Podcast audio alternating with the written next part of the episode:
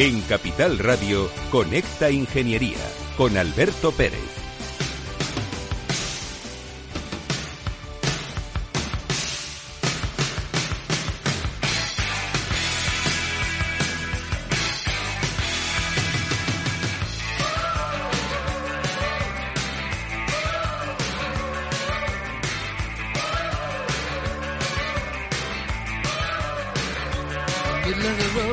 Buenos días, España. Buenos días, ciudadanos. Un beso muy fuerte a todos los conectados, conectadas y conectades que están con nosotros hoy aquí porque somos los reyes de la mañana de los miércoles y vamos a petarlo. Porque hoy tenemos un programa de esos que me gustan a mí porque es ingeniería pura y dura, pero con un valor de tecnología altamente explosivo. Y os lo vamos a contar aquí en primera persona. Y creo que lo mejor es que comience el programa.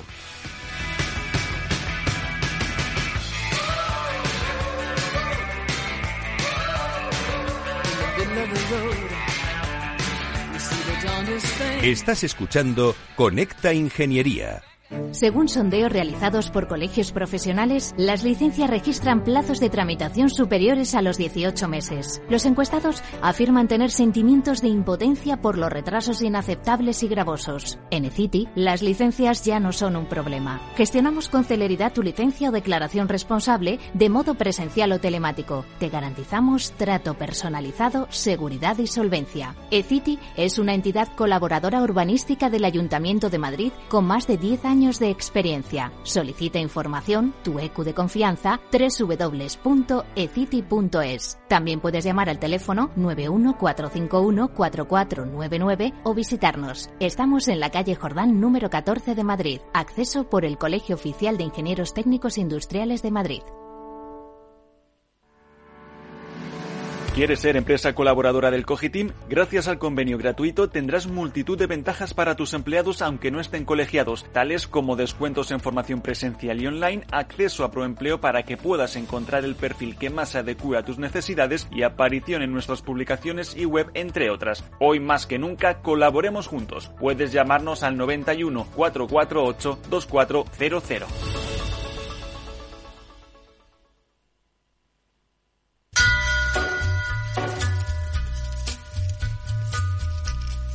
Escuchas Conecta Ingeniería con Alberto Pérez. Bueno, pues eh, Rafa Cano no está hoy. Eh, debe estar súper ocupado y, y, no nos ha podido mandar ni siquiera el audio, pero no pasa nada. Um, tenemos aquí a una persona que me mira de manera fija. No sé si estará nervioso. Un poquillo sí, ¿no? Un poquito, sí. Francisco Torres. Francisco Torres es ingeniero técnico industrial y pertenece a la empresa Negia, y, que es del grupo Naturgy. Uh -huh, sí. y, y, bueno, es un experto en el mundo de las renovables. ¿Lo puedo decir así? Bueno, yo no diría tanto como un experto. ¿Mm? Diría que, que, estoy empezando a conocerlo. Esto es un mundo bastante amplio como para decir que eres un experto de, de renovables. Es algo que está en constante desarrollo y constante investigación y entonces hay que estar al día. ¿Cuál es el futuro que nos espera?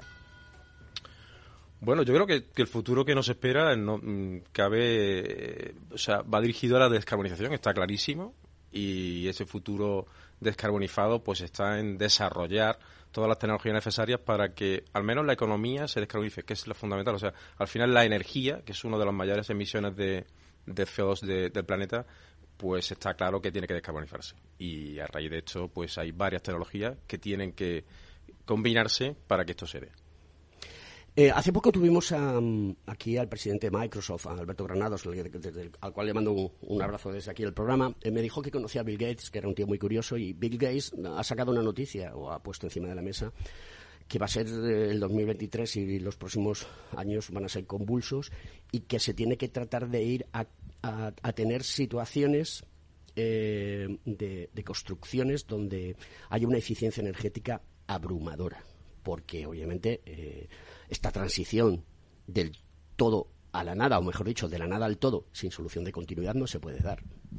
Está clarísimo. O sea, al final eh, lo que tenemos que cambiar es el concepto que tenemos actualmente del consumo, del consumo, digamos, eh, entrar en una economía circular, ¿vale? Ten en cuenta que hoy en lo que se ha estado haciendo es una economía lineal basada en la extracción de materia prima, consumo y vertedero, ¿vale? Y esto está abocado al, a acabarse, al fracaso. O sea, al final lo que tenemos que entrar es una economía circular, primero, y segundo, intentar eh, ahorrar energía. O sea, la mm, mejor apuesta por eh, reducción de emisiones es no consumir energía o consumir el mínimo de energía. Para ello, la eficiencia energética es eh, una de las mayores soluciones para el problema. ¿Energía a qué se dedica exactamente? Para que las personas lo, entiendan, ¿no? Porque estamos hablando del grupo gas natural y todos hemos conocido siempre la mariposa y el grupo gas natural, ¿no? Y gas natural, claro, ya sabemos lo que es el natural como producto, ¿no? Y obtiene el nombre, obtiene el nombre de ahí. Cuéntanos un poquito la historia y, a qué se dedica y luego después nos cuentas qué haces tú exactamente. Vale.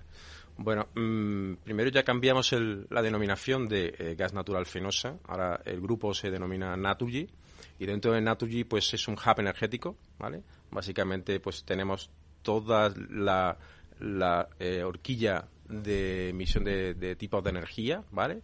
Desde producción de energía eléctrica, distribución de energía eléctrica, eh, en fin, tenemos todo lo que es el hub energético. Estamos presentes en, todo el mundo y lo que mi parte, digamos, la parte de Netia, porque el grupo Naturgy tiene varias empresas que dependen de este grupo, y mi, mi digamos, la sociedad a la que pertenezco yo, que es Netia, eh, lo que somos es los distribuidores de gas. O sea, que somos? Al final somos los que eh, somos los propietarios de la redistribución de España, de la gran, la gran mayoría de la redistribución de España es de Netia.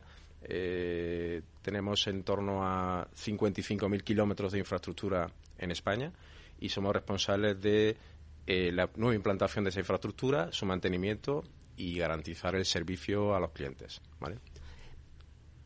Cuéntale a la gente, porque este programa está abierto a la sociedad, hay muchas personas que no son del mundo de la ingeniería, de la ciencia y la tecnología, pero sí que escuchan el programa porque les gusta. Tenemos la virtud, o creo que tenemos la virtud de contar a las gentes todo aquello que la, ciencia, la tecnología, la industria aporta a la sociedad.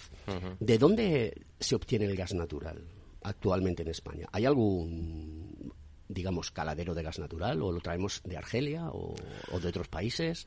El, gas natural en España, eh, bueno, en España hay recursos propios, pero son muy pequeños, ¿vale? Eh, básicamente viene, si es, un gas importado, eh, viene de Argelia una parte, pero vienen de otros países, de Estados Unidos, Qatar, Angola, en fin, vienen de muchos países, ¿vale?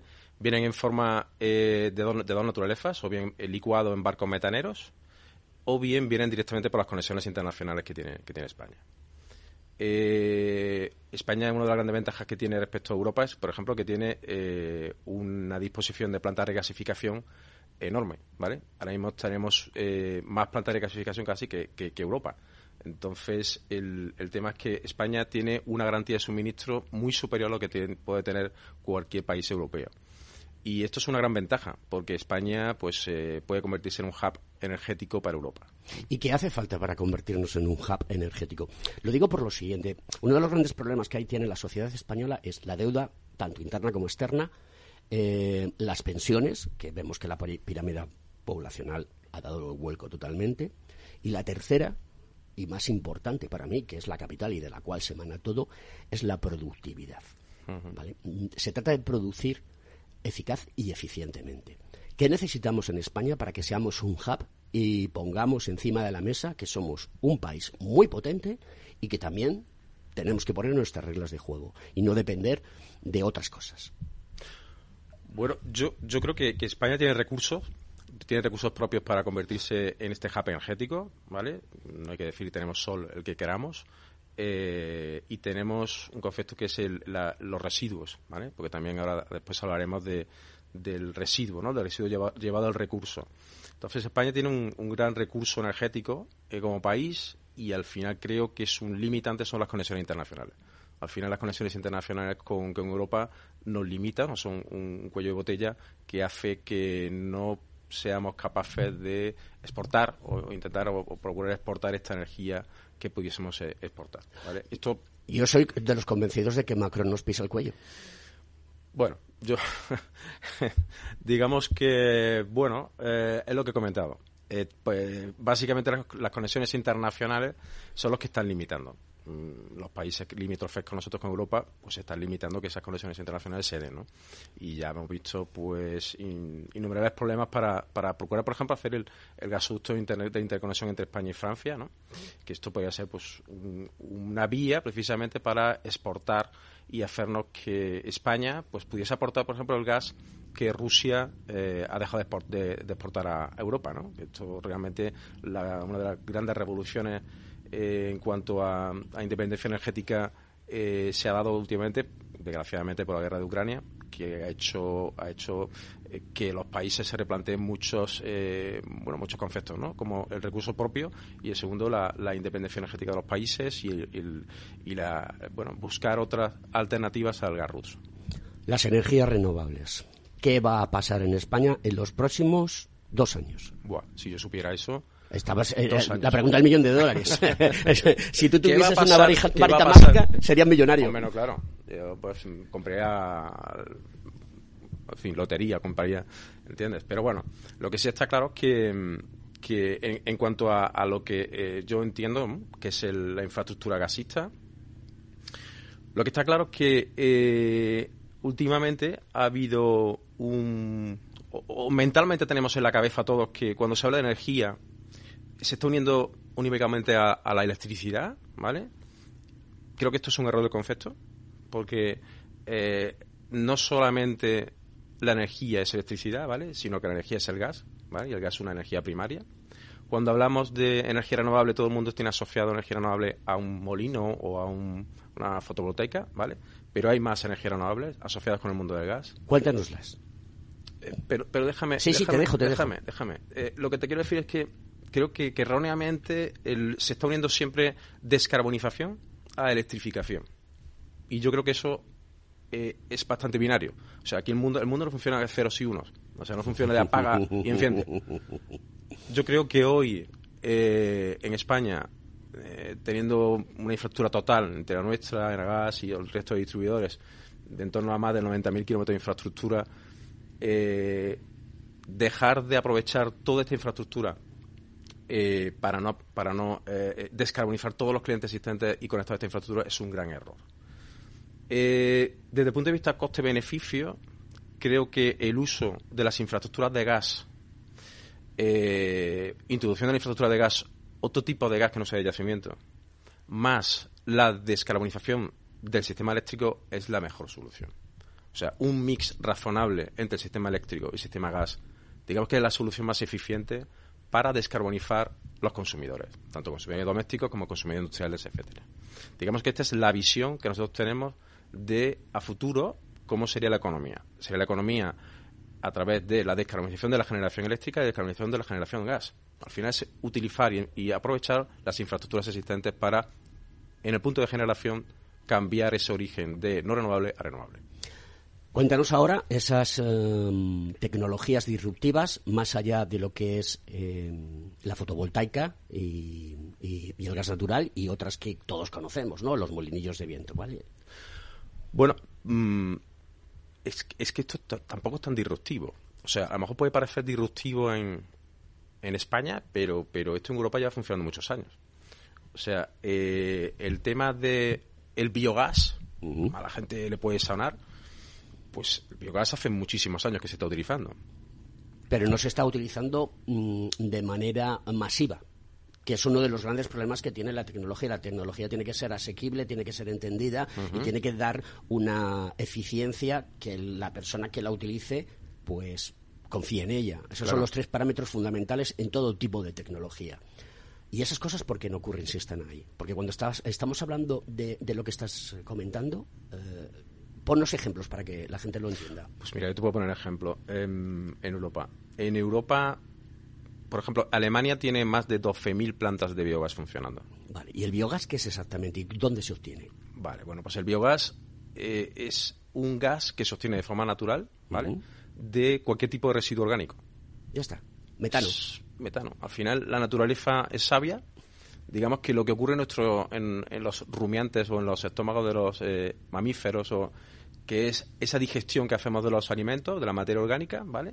Pues en esa digestión pues hay, eh, hay una serie de bacterias que lo que hacen es excretar metano, ¿vale? Entonces, bueno, pues al final es un proceso natural y lo que se hace es que se coge ese residuo orgánico, se mete en depósitos, ¿vale? En esos depósitos se denominan digestores, porque, bueno, por el símil a digestión. ¿Una especie de fermentación? Sí, es, es, justamente, es una fermentación. Es una fermentación, lo que, lo que hacen es que se fermenta sin presencia de oxígeno, ¿vale? Y ahí, pues se produce un biogás, Y ese biogás, pues es un 60% es metano, aproximadamente, y eso es susceptible de meterse en la infraestructura gasista y sustituir ese gas de yacimiento. Digamos que es un recurso que se obtiene de un residuo. España tiene infinidad de residuos. España tiene, eh, porque tengamos una idea, eh, tiene el tercer potencial europeo en cuanto a producción de biogás biometano. Por ejemplo, los purines de las granjas de cerdos. Esto se puede utilizar. Los, purines son los excrementos de los cerdos. En España hay muchas plantas de, o mejor dicho, no sé si llamarles fábricas o eh, no recuerdo ahora el nombre, luego me acordaré. Eh, explotaciones agrarias, ganaderas, que generan. Félix, ¿ves poniéndonos esa musiquilla que eh, hemos elegido hoy para mm, suavizar un poco el tema de los purines y que nadie se sienta esta mañana, digamos, un poquito no receptiva ante lo que estamos hablando? Todo esto ocurre ¿Qué está pasando?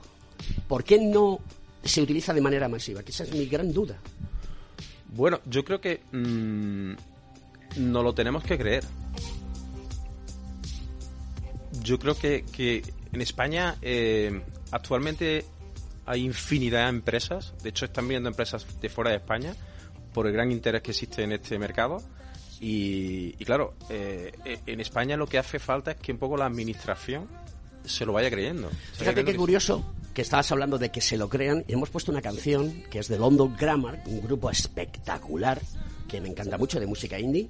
Y, está hablando de non-believer. Non-believer en inglés quiere decir, o sea, no tengo fe eh, en algo, no, tengo, no soy una persona de fe. O sea, la gente tiene que los gobiernos, eh, las personas, tienen que creer que esto funciona, ¿no? Y que tenemos que hacer una cultura de la, a la sociedad, verterle esa cultura y decirle, oye, esto funciona, ¿no? Claro. Y, podemos ser un potencial, en lo decías tú, en el hub, y que tenga usted trabajo, y un trabajo de método digno y muy bien pagado. Claro. Eh, lo que hemos comentado, o sea, tú ten en cuenta que, en España, eh, bueno, por ejemplo, la ciudad de Madrid, donde estamos hoy, ¿no? La ciudad de Madrid es un ejemplo en esto, porque la primera instalación que se puso en España ya en el 2012 es Valdemín Gómez. O sea, hoy eh, la ciudad de Madrid está consumiendo parte de gas renovable gracias a el uso de la basura de los madrileños, la materia orgánica de esa basura se utiliza para producir un biogás, después purificarlo, pasarlo a un biometano e inyectarlo en infraestructura. Eso se está haciendo ya en Madrid hace ya bastantes años se están introduciendo 100 gigavatios hora año en la infraestructura de Madrid. Y... sí, sí, perdóname, perdona. O sea, tú fíjate eh, cómo puede ser eh, de curioso que los propios madrileños generen su propia energía. Eso es lo que está pasando hoy en Madrid, ¿vale? Y puede pasar en muchos sitios. Y eso se llama economía circular. Totalmente. Totalmente. Una de las cosas que más nos preocupa a todos los ciudadanos es el precio de las cosas. Eh, ¿Qué es el tope al gas? Eh, ¿qué busca? ¿Y va a durar mucho? Porque, si no recuerdo mal, he leído esta mañana una noticia en el periódico, la prensa digital, donde la ministra de Medio Ambiente va a pedir que, se mantenga durante el año 2024 también el tope al gas, o sea, la excepción ibérica. ¿Correcto? Explícalo para que la gente sepa. Oye, esto del tope al gas es esto. Bueno, yo tampoco soy un experto, un experto en este, en este tema, pero bueno, sí que te puedo decir que el, el tope al gas lo que, lo que quiere limitar básicamente es que el precio eh, marginalista que tienen los ciclos combinados, ¿vale? No haga que el total del precio de electricidad se aumente. Claro, esto es como ir al supermercado y comprar un montón de cosas, o sea, compras unos kikos, compras, eh, yo qué sé, eh, verdura y compras solomillo. Y que lo pagues todo a precio solomillo, eso no tiene sentido. Eh, eso es lo que, lo que pasa hoy en, en España, cómo se monta el precio de la electricidad. ¿Vale? Es justamente ese símil que has puesto, es muy acertado. Entonces lo que están fijando, digamos, lo que están limitando es el precio del solomillo. Claro, porque si no. Y, ahí se pierde o se gana dinero, porque claro, dirán las distribuidoras, oye, cuanto más caro se venda, más beneficio tengo. Eh, no, que es, exactamente igual. O sea, al final eh, ese tope al gas lo está pagando, lo estamos pagando en el recibo nosotros, los ciudadanos. O sea, que los ciudadanos somos los que lo pagamos. Claro, eso, mira tu, mira tu factura y verás que hay un concepto que se llama el tope al gas. Lo estamos pagando. Lo único que pasa es que lo que se está haciendo simplemente es pagar solamente eh, por la parte del gas, pero no se está pagando por otro tipo de tecnologías que están entrando en funcionamiento. Vale. Em, en tu día a día, esbózanos, mm, ¿qué haces? ¿Cómo te relacionas? ¿Qué buscas? Eh, ¿Qué te ha dicho Negia que tienes que hacer? Mm. ¿Cuál es, eh, qué, busca Negia en esa parte de desarrollo de negocio que tú llevas? Vale. Pues mira, eh, Negia, como he dicho antes, es una empresa distribuidora de gas y nosotros con, el, digamos, el área que yo, que yo llevo, que es el desarrollo de nuevos negocios, básicamente lo que está procurando es cambiar lo que hoy se está vehiculando por nuestra infraestructura. Hoy se está vehiculando una energía de origen fósil y lo que queremos e estamos impulsando es que esto cambie para empezar a vehicular eh, un gas que, no sea de yacimiento, que sea un gas renovable. Esto ya se está, ya está pasando. En España ya se están inyectando eh, en nuestras infraestructuras gas renovables. Entonces, a eso me dedico ampliamente. Desde estar aquí contigo en la radio para la difusión, porque creo que es un tema... Vital y fundamental. Y Vital.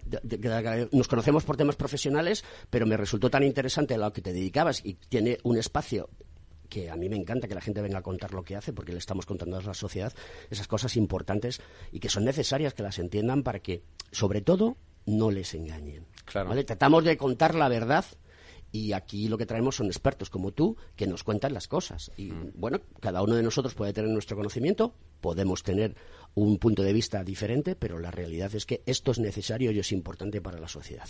Efectivamente, o sea, y una de las misiones pues es esto, dar, dar a conocer que esto existe, ¿vale? Que existe, que está a nuestra disposición, que hay un recurso eh, que tenemos desde las ciudades hasta cualquier tipo de granja en las poblaciones eh, em, aledañas que pueden suministrarnos una energía renovable, ¿vale?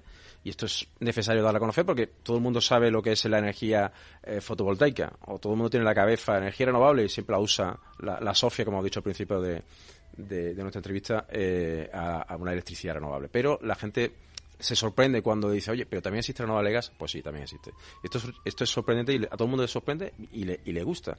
Y la verdad que esta música, la verdad que gusta.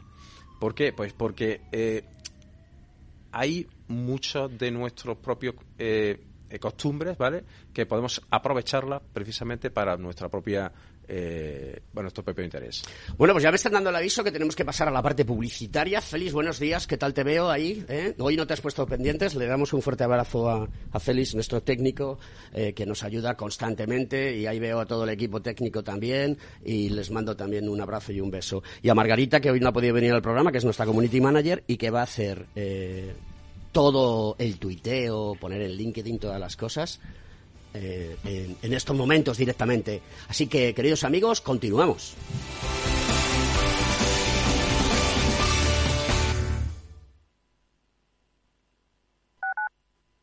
Madrid, 103.2, Capital Radio. ¿Está pensando en montar una empresa pero no se atreve a dar el paso en solitario?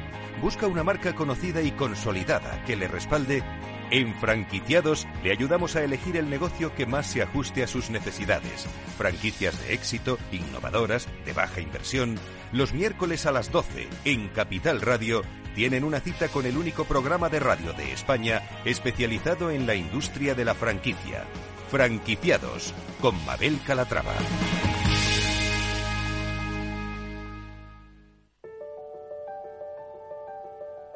Capital Radio lanza el nuevo formato de Cripto Capital, todos los lunes a las 3 de la tarde con el maestro de trading algorítmico Carlos Puch Sajibela. Lo que nadie te cuenta, escúchalo en Cripto Capital.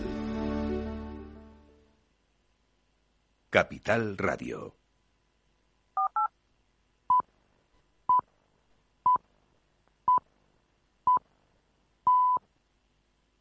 Hey, asistente, busca cómo proteger mis ahorros de la inflación. Hay aproximadamente 19 millones de resultados. ¿Quieres que los lea? Buf, mejor que no. Puedes seguir buscando entre millones de contenidos, pero un asesoramiento de calidad solo te lo dará un especialista. En Renta 4 te ofrecemos un servicio de asesoramiento gratuito siempre que lo necesites. Entra en r4.com y descubre cómo te podemos ayudar. Renta 4 Banco. ¿Quieres más?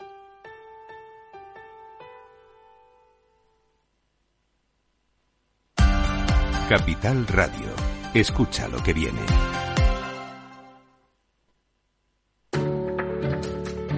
Estás escuchando Conecta Ingeniería. Buenos días, don Alberto. ¿Qué tal? ¿Cómo estamos? Felicitar el año una vez más a todas aquellas personas que no me hayan podido escuchar antes y, bueno, desde luego, desear un feliz 23, que luego hagas extensivo, bueno, pues a todo el equipo, a Félix, al sonido, a toda la gente que tienes a tu alrededor, con la que sin ellos nada de esto podría ser una realidad.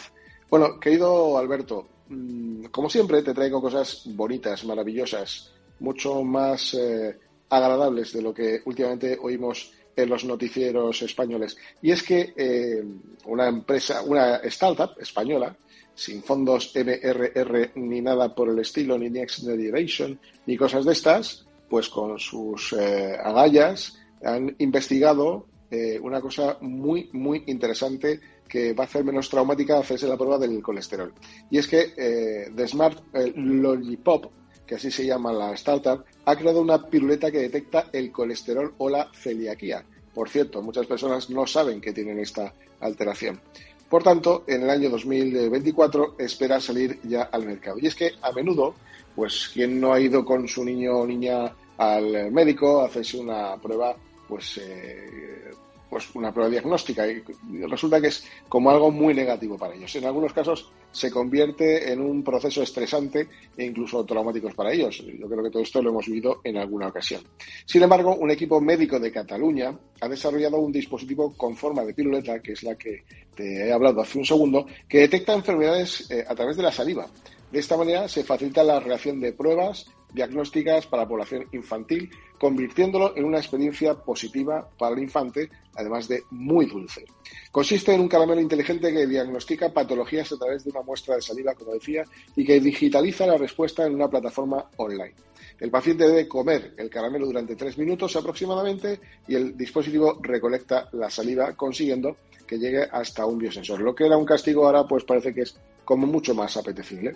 La historia de cómo surgió este curioso dispositivo se remonta a 2017, cuando Diana Bayar, la CEO y cofundadora de Smart Logipop, estudiaba el máster de Innovación y Desarrollo de Negocio de la Universidad de Girona. Decidió presentarse junto a tres compañeros a una competición de innovación y emprendimiento organizada por Cataluña Emprend e Imagine Creative Center, cuya premisa es cómo detectar enfermedades a través del Big Data en países subdesarrollados. Y a través de esa investigación, pues es evidente que desde entonces el equipo de Logipod ha eh, recibido numerosos galardones, como el primer premio Kids del Hospital San Juan de Dios, también fue una de las ocho finalistas de los Harvards España 22 de la Fundación NTT Data. En definitiva, eh, la cosa promete y mucho. El dispositivo puede detectar hipercolesterolemia, y celiaquía, pero están trabajando para añadir más líneas de diagnóstico, porque, atento Alberto, cada año estas enfermedades se cobran ni más ni menos que 120 vidas en España. El 42% de estas muertes están relacionadas con el colesterol, según un estudio realizado por la Asociación de Riesgos Cardiovascular y de Rehabilitación. Bueno, simplemente decir que la empresa está trabajando en intentar diagnosticar más enfermedades con esta prueba y eh, la firma realizará ensayos ya en varios hospitales en el año 2023. Como digo, lo que era un castigo se vuelve algo muy dulce por la que posiblemente no solamente se esté tratando esto en hospitales pediátricos, sino también en los hospitales generales. Bueno, como digo, buenas noticias, que ustedes lo pasen bien y si no les veo, que seguramente no les veré, Feliz fin de semana para todos. Eh, Javifón, te mando un abrazo fuerte. Mm, te voy a, este mes no cobras, ¿vale? Porque es que además de todo te has equivocado en el, en el podcast que nos has mandado, en el audio que nos han mandado, con una noticia fantástica. Y entonces eh, vamos a corregir esa situación y, vamos a poner lo que realmente querías decir. Félix, por favor, cuando tú puedas pones el siguiente audio.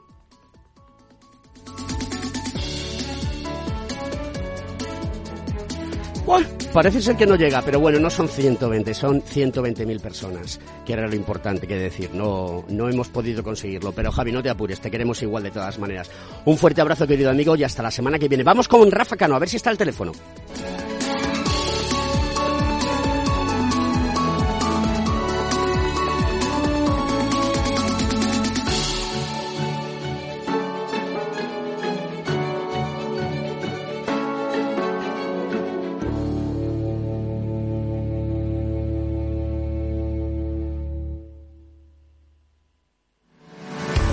¿Estás colegiado en el Cogitim? ¿Piensas que por novisar no necesitas la colegiación? El colegio es tu mejor aliado. Siempre estará en tu desarrollo profesional, ofreciéndote servicios como asesoramiento técnico, legal, laboral y fiscal, además de numerosas herramientas competitivas como formación presencial y online, acreditación de PC ingenieros, software técnico, networking y otras muchas. Porque creemos que trabajando juntos podemos construir una sociedad mejor. Colégiate. Más información en www.cogitim.es.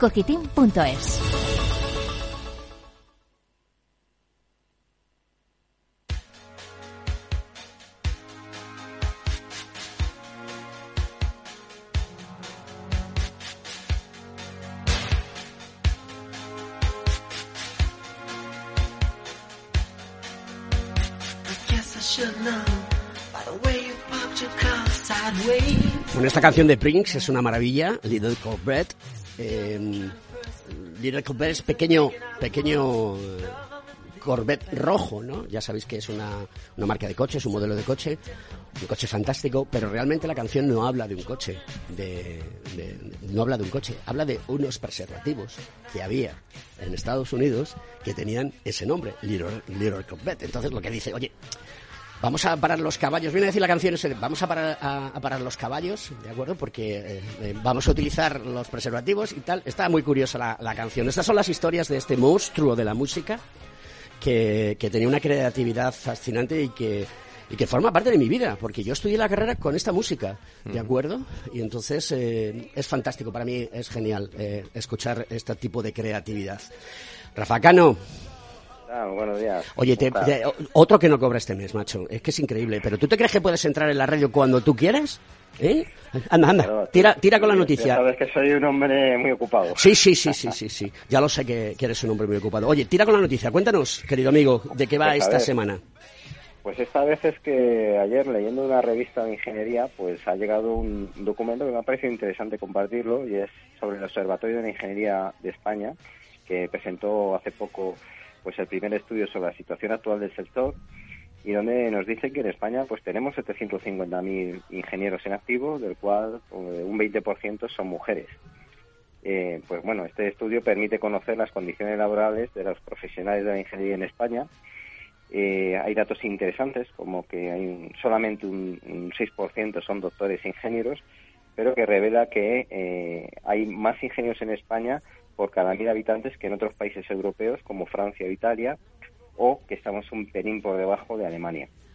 La situación laboral, pues podemos decir que los principales ámbitos de trabajo de los ingenieros e ingenieras en España pues son la gestión, el asesoramiento, la consultoría, los proyectos, la comercialización, la producción y operaciones, la docencia, la investigación y el desarrollo.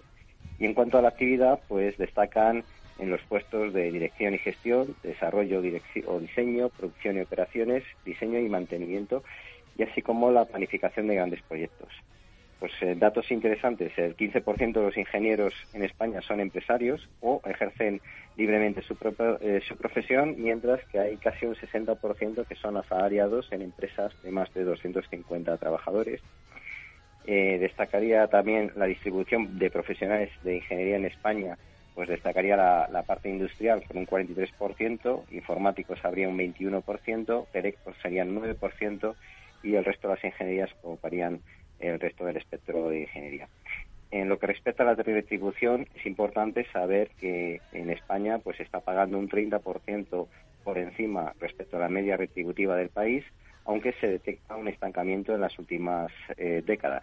Es importante conocer que, por ejemplo, el salario de los hombres en España, de los ingenieros, está en torno a un 27% por encima de la media, mientras que el de la mujer ingeniera está un 43% por encima de la media de, su respecto a las mujeres. Por otro lado, remarcaba eh, que la cifra de ocupación es casi del 98%, teniendo en cuenta que este estudio se hizo cuando en España el paro se situaba en torno al 13%, y la necesidad que, tiene, que hay en España de contratar 200.000 ingenieros en los próximos años, mayoritariamente en el ámbito industrial. Se reconocen que, están mucho mejor preparados que hace 10 años, a pesar del cambio tecnológico, y que hay que avanzar pues en inteligencia artificial, tratamiento de datos, ciberseguridad, nuevos métodos de gestión de proyectos, economía circular y, por supuesto, la transición e- energética. Y eso es todo, amigos ingenieros, la noticia que quería contar esta semana. Pues Rafa, una noticia fantástica que sirve para impulsar eh, pues nuestra, nuestra visión y nuestra misión de este programa, y es que la ingeniería llegue a la sociedad y que la sociedad entienda que, oye, hay una salida profesional muy importante que te desarrolla como persona, te desarrolla como trabajador. Solamente le pongo un pero a estas situaciones, ¿sabes? Y es que teniendo estas cifras de, ingenieros, mmm, se sigue pagando poco al mundo de la ingeniería. La ingeniería en este país no se paga bien y eso es un problema. Pero, oye, mm, si no hay oportunidades aquí, habrá que buscarlas fuera, que también es una cuestión que tenemos que entender que es importante, porque debemos aprender de manera cosmopolita todo, lo que está ocurriendo en, todas las partes del mundo y eso también llena la, la cena de conocimiento de nuestro mundo de la ingeniería. Rafa, un abrazo fuerte, amigo. A ver si nos vemos pronto. Adiós. Estás escuchando Conecta Ingeniería. Bueno, pues estamos con Francisco Torres, eh, este ingeniero técnico industrial de Negia, que, nos está contando el mundo de, las renovables, por dónde va el camino, qué hay que hacer. Eh, ¿Cómo estamos preparados tecnológicamente y técnicamente en España para poder afrontar estos problemas? No sé si quieres comentar algo que me hacías una señal. No, no, no, pues yo básicamente, eh, mm, contestando a tu pregunta, que cómo estamos preparados, creo que tú bien lo has dicho, ¿no? Eh, hace un momento lo han estado comentando, que hay 700.000, ¿no? 700.000, 750.000. 750.000. Eh, técnicamente España está más que preparada para abordar el desafío de los gases renovables en España. O sea, aquí hay personal que sabe lo que hay que hacer y sabe cómo hacerlo. Lo tengo clarísimo y hay manos de hay manos de obra y hay inteligencia y mentes suficientes como para, desarrollar proyectos en España. Eh, te digo que, este mundo de los gases renovables es algo que mm, está en ebullición, ¿vale? Y va a haber un salto exponencial en el número de proyectos que se van a desarrollar. Y es una gran oportunidad para todos estos técnicos, ¿vale? Porque eh, habrá muchos proyectos que desarrollar y muchos proyectos y instalaciones que mantener, porque ten en cuenta que los proyectos de gases renovables, los proyectos, por ejemplo, de biometano inyección que hay en Valdemín Gómez, no es una instalación eh, que mm, digamos que se ponte, que se monte en el, eh, como un huerto solar, por ejemplo, ¿no? Huerto solar, tú te montas un huerto solar y bueno, la instalación está allí y básicamente no necesita mantenimiento apenas, ¿no? no necesita un personal atendiendo. Sin embargo, una instalación de gases renovables sí que necesita un personal, por lo tanto va a generar una, un empleo en ese tipo de instalaciones que es muy superior a otro tipo de instalaciones de, renovables. Una de las cosas que ha estado sonando estas semanas atrás y que todo el mundo em, pues pone la mirada y el foco es la fusión nuclear. Mm, ¿Tú crees que realmente vamos a llegar? Que, o, todavía queda mucho para ello? ¿Qué, qué opinión tienes? Yo sobre la fusión nuclear, eh, desde que era chiquitito lo llevo escuchando, entonces no sé, ojalá, ¿no? Eh, estando en la carrera, cuando estudiamos la carrera ya, escuchábamos, ¿no? ¿Dónde estudiaste la carrera? En Córdoba, en Córdoba. Universidad de Córdoba. Mandamos allí a, a los compañeros de Córdoba un fuerte abrazo, que seguro que algunos nos está escuchando. Pues estupendo. Sí, tengo compañeros de, de, la, de la carrera que, que están trabajando también en el sector de energía. Eh, bueno, el caso es que de la fusión nuclear, bueno, llevamos muchos, muchos años escuchando esto, ¿no? Parece que las últimas noticias dan algún a tipo de esperanza, ¿no? Sí, en una concentración de láseres que lo que permite es eh, producir más de lo que se consume, con lo mm, cual el ciclo, o sea, está muy bien, ¿no? Pero son tecnologías. Mira, eh, hace poco eh, bueno, hace poco, ¿no? En septiembre, Luis Cabra de Repsol decía que no se podía pasar mm, de, la nada al todo sin solución de continuidad y que en España no se habían hecho bien los deberes y que todo esto es un tránsito hasta que desaparezcan los combustibles fósiles de una serie de años en las cuales se van a seguir utilizando. Lo que sí que es necesario es, como tú muy bien dices, oye, por encima de la mesa que hay otras alternativas que nos tenemos que formar y nos tenemos que, que preparar para afrontar este tipo de proyectos y que tienes una salida profesional muy interesante y muy congratulante como persona y como profesional. Ese es el tema, ¿no? efectivamente. Yo lo que te lo que te decía al principio de la entrevista, ¿no? O sea, yo creo que eh, en este mundo energético, pues todos los días se aprenden cosas nuevas y, el avance tecnológico nos hará ver, bueno, que eh, hacia dónde nos, depara, ¿no? Que habrá eh, una serie de tecnologías que aporten al mundo de la descarbonización pues su, granito de arena. En la fusión nuclear, pues bueno, si viene, que vengan dentro de 30 años, 40 años, posiblemente pueda aportar. Lo que sí está claro que hoy, lo que es el día de hoy, sí que tenemos recursos disponibles para descarbonizar nuestra economía. Y entonces, en este caso, eh, por, digamos, por, por hablar de mi libro, digamos, sí, sí.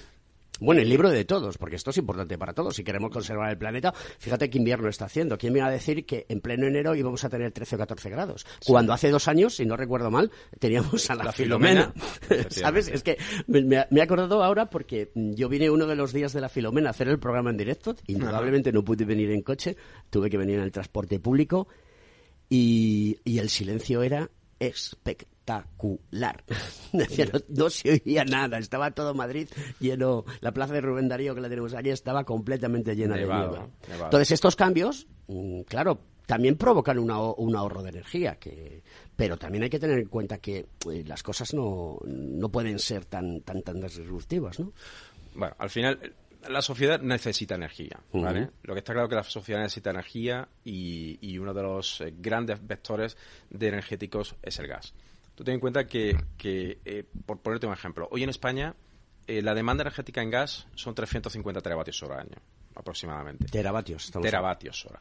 Y en electricidad son 250 teravatios. Esto quiere decir que se consume un 40% más de energía en forma de gas que de energía en forma eléctrica. Si pensamos que solamente acometiendo la solución eléctrica seremos capaces de abordar la descarbonización de la economía, creo que es un gran error. Por lo tanto, ya Europa hace ya algunos años, en el 2019, ya, ya sacó su, Pacto Verde Europeo, donde ya indicaba como vector necesario la descarbonización del sector gasista. El Gran Deal, el, Green Deal. Green Deal, efectivamente. En estos ya, ya se pone encima de la mesa estos, este, este requisito, ¿no? Porque ya se, ya se sabe, ya, ya eh, digamos que esta tendencia del 0-1 binario que hemos estado hablando, de que la descarbonización es igual a electrificación, pues está claro que se está perdiendo y está claro que el papel del gas es relevante. El papel del gas es tan relevante como que ahora, por ejemplo, eh, pues el Repower You ya muestra eh, que es necesario o se, se, especifica que un 10% de nuestro gas europeo tiene que ser de origen biometano. O sea, ya se ha puesto esto encima de la mesa. Por lo tanto, España se tiene que replantear a nivel de país, ¿vale? Los objetivos que marcaron en su día la hoja de ruta del biogás, donde hay unos objetivos bastante mm, ridículos, ¿vale? y donde, por ejemplo, pues eh, la inyección de biometano en infraestructura se quedaba como un segundo, un segundo término, ¿no?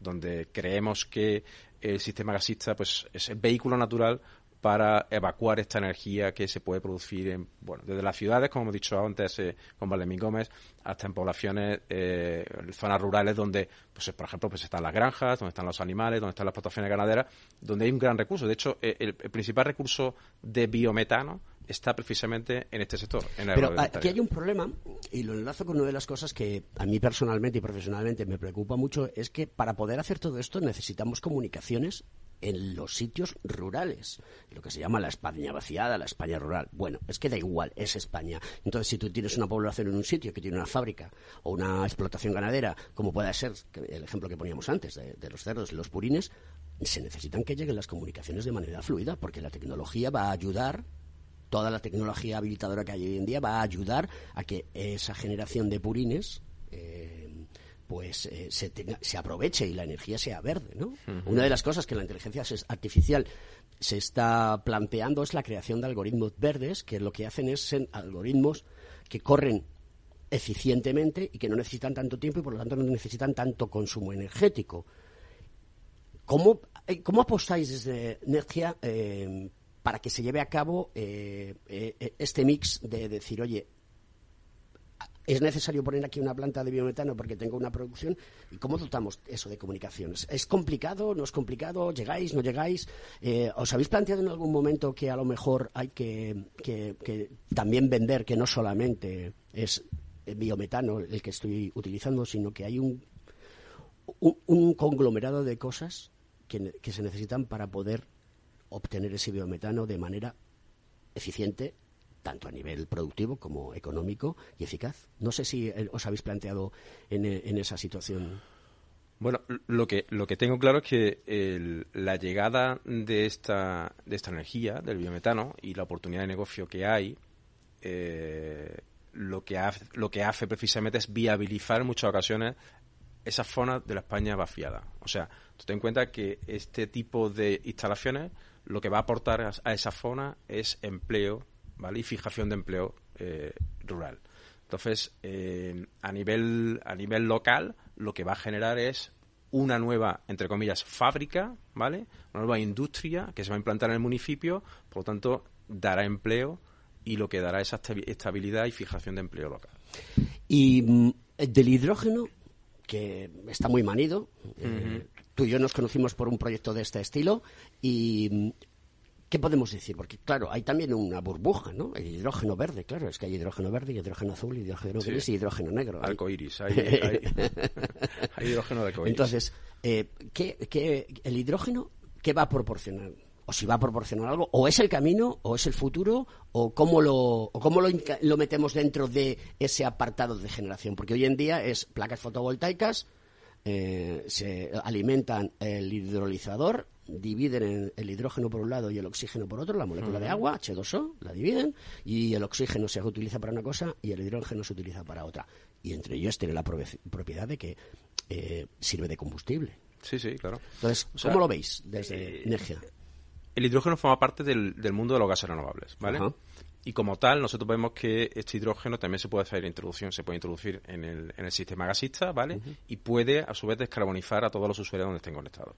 De igual manera que el biometano, pues eh, es verdad que se puede sustituir 100%, una molécula de metano se puede sustituir por una molécula de, de biometano sin problema, ¿vale? Sí que es verdad que el hidrógeno es de momento es un porcentaje, solamente el 5% se puede se puede hacer el blending en esta infraestructura para, para hidrógeno. Pero sí que vemos un Es decir, el blending estamos hablando de la mezcla de gas natural con hidrógeno. Efectivamente. Nosotros hoy podríamos estar mezclando hidrógeno con gas natural hasta un 5% en blending, ¿vale? O sea, digamos que el hidrógeno lo vemos como un vehículo adicional al biometano para descarbonizar la infraestructura gasista, ¿vale? Es necesario para, para tener un 2050 100% descarbonizado de esta infraestructura gasista. O sea, es, es necesario. ¿Qué pasa? Que creo que eh, aquí la velocidad no está compasada. O sea, me explico. Eh, creo que eh, deberíamos tener una velocidad, una versión 1.0 de gas renovables, que es el biometano metano, que tenemos a disposición ya y es una tecnología madura que se puede utilizar y que en Europa, pues bueno, pues está en marcha. Y es el hidrógeno donde todavía faltan algo, algo de avance, tanto tecnológico como legislativo, como para que esto se pueda llevar a cabo, ¿vale? Mm, es verdad que como ha habido una serie de eh, bueno pues grandes subvenciones sobre la mesa para desarrollar proyectos de hidrógeno, pues bueno, pues digamos que hay mucha prisa por desarrollar proyectos de hidrógeno, pero es verdad que hace falta todavía desarrollar parte de legislación y, la tecnología. Está todavía por ver. Eh, pero yo creo que forma parte el mix entre eh, los gases renovables, que en este caso será el biometano e hidrógeno, son los actores fundamentales para la descarbonización del sistema gasista. Yo lo que sí que tengo claro es que todo el esfuerzo tecnológico que volquemos y de ingeniería y de industria dentro de este sector abaratará la energía. Eso creo que lo tenemos todos claros y lo que hay que ir es por ese camino, porque podremos generar también con un abaratamiento de la energía una mayor productividad en otro tipo de empresas que necesitan la energía pues con, por arrobas, por decirlo de alguna manera, ¿no? Para que puedan funcionar. Y eso, ah, eso lo que hará será aquilatar los costes y por lo tanto el gap entre beneficios y costes será mucho más, eh, mucho más eh, rentable y, podremos invertir en muchas más cosas. O sea que esto es un business eh, en toda regla.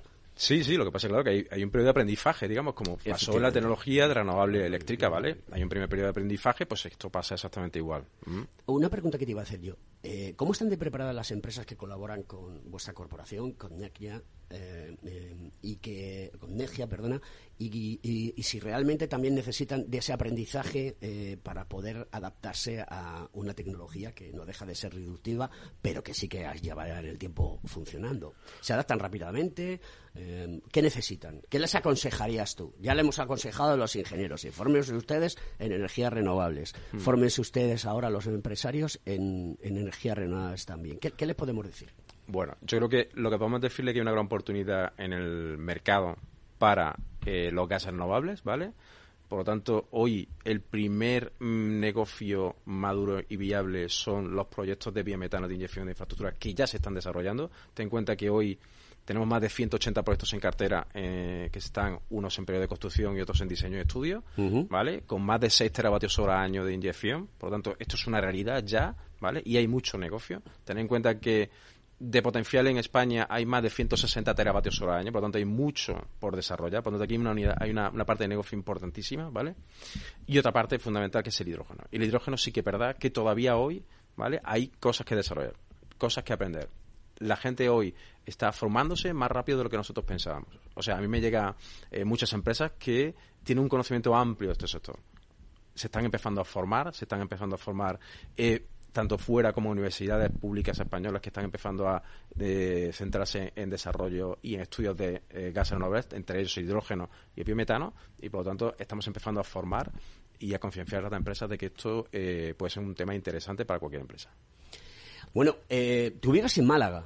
Yo vivo actualmente en Málaga. En Málaga. Y antes comentábamos que cuando estábamos tomando el café y que, Málaga está en una situación que está apostando mucho por todo lo que es la tecnología.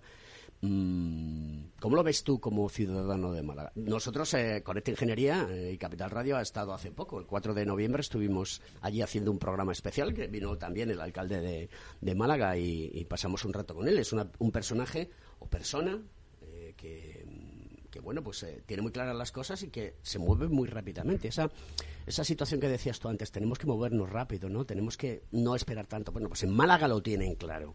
Y entonces están apostando por la tecnología de una manera, de una manera brutal. ¿Cómo, ¿Cómo lo ves tú? ¿Cómo ves la ciudad de Málaga? ¿Crees que puede ser una cosa, o perdona, un hub que podemos, del cual podemos aprender y extrapolar a otros puntos de España? Bueno, yo creo que Málaga es un ejemplo de ciudad. Ha pasado de ser una Málaga eh, básicamente se conocía turísticamente, básicamente turístico, a ser una Málaga cultural, donde está llena de museos, a ser una Málaga tecnológica. O sea, creo que es un acierto lo que se ha hecho en Málaga. Yo que conozco Málaga de hace 20 años, o más de 20 años de estar allí, eh, bueno, he visto la evolución y la evolución ha sido espectacular donde grandes empresas tecnológicas están implantadas en, en Málaga, eh, bueno, pues trabajando con muchos ingenieros y trabajando en el desarrollo de muchos proyectos tecnológicos. Claro, porque además de todo allí necesitarán energía también para soportar todo esto. Porque, fundamental, con lo cual, la unión, el nexo de unión es, es fantástico y brutal. Francisco Torres. No me digas que se ha acabado. Sí, sí. A todo, el mundo, a todo el mundo le pasa lo mismo. A todo el mundo le pasa lo mismo. Pero si no da tiempo prácticamente a hablar. Nada, nada, nada, ¿ves? Y fíjate que vamos cortita ya al pie y que tratamos que las cosas sean lo más eh, rápidas pues posible. esta es la primera fase, me tendrás que invitar a una segunda fase. Estás invitado todas las veces que quieras. Y además de todo, es muy bueno para nuestro programa, para nuestro colectivo de ingenieros y sobre todo para la sociedad que vengan personas como tú a contar las cosas cortitas y al pie y tan claritas como las has contado. Hasta me he enterado yo que soy uno de los torpes ingenieros del mercado. Así que nada, queridos amigos, esto es, eh, esto es Capital Radio, esto es Connect Ingeniería, este programa de Cogitín. Y aquí lo pasamos bien, tratamos de dar a la sociedad toda esa información. Nos vemos la semana que viene, que también tendremos un programa espectacular que, hablaremos de, también de, finanzas, creo. Y de, eh, si, no si, lo tengo claro y no recuerdo mal, que no lo recuerdo mal, pues eh, vendrá la fundación de, Caja Ingenieros y vendrá su presidente Oriol y tendremos aquí también una, una, buena, una buena tertulia con él. Así que, queridos amigos, Fran, ya te llamo Fran, ya eres amigo. Fran, muchas gracias por estar aquí. y encantado. de tener un ingeniero técnico industrial con un, profesional de la, como la copa de un pino. Y después de hacer esto, hablaré con tus jefes para que te suban el salario, porque no todo el mundo comunica, ¿eh? Ojo con el mundo de la ingeniería, que uno de los déficits que tenemos es que no comunicamos bien y hay que comunicar mejor. Queridos amigos, esto es Conecta Ingeniería, los reyes de la mañana de los miércoles. Y aquí os dejo con una canción preciosa de despedida. Hasta la semana que viene. You make life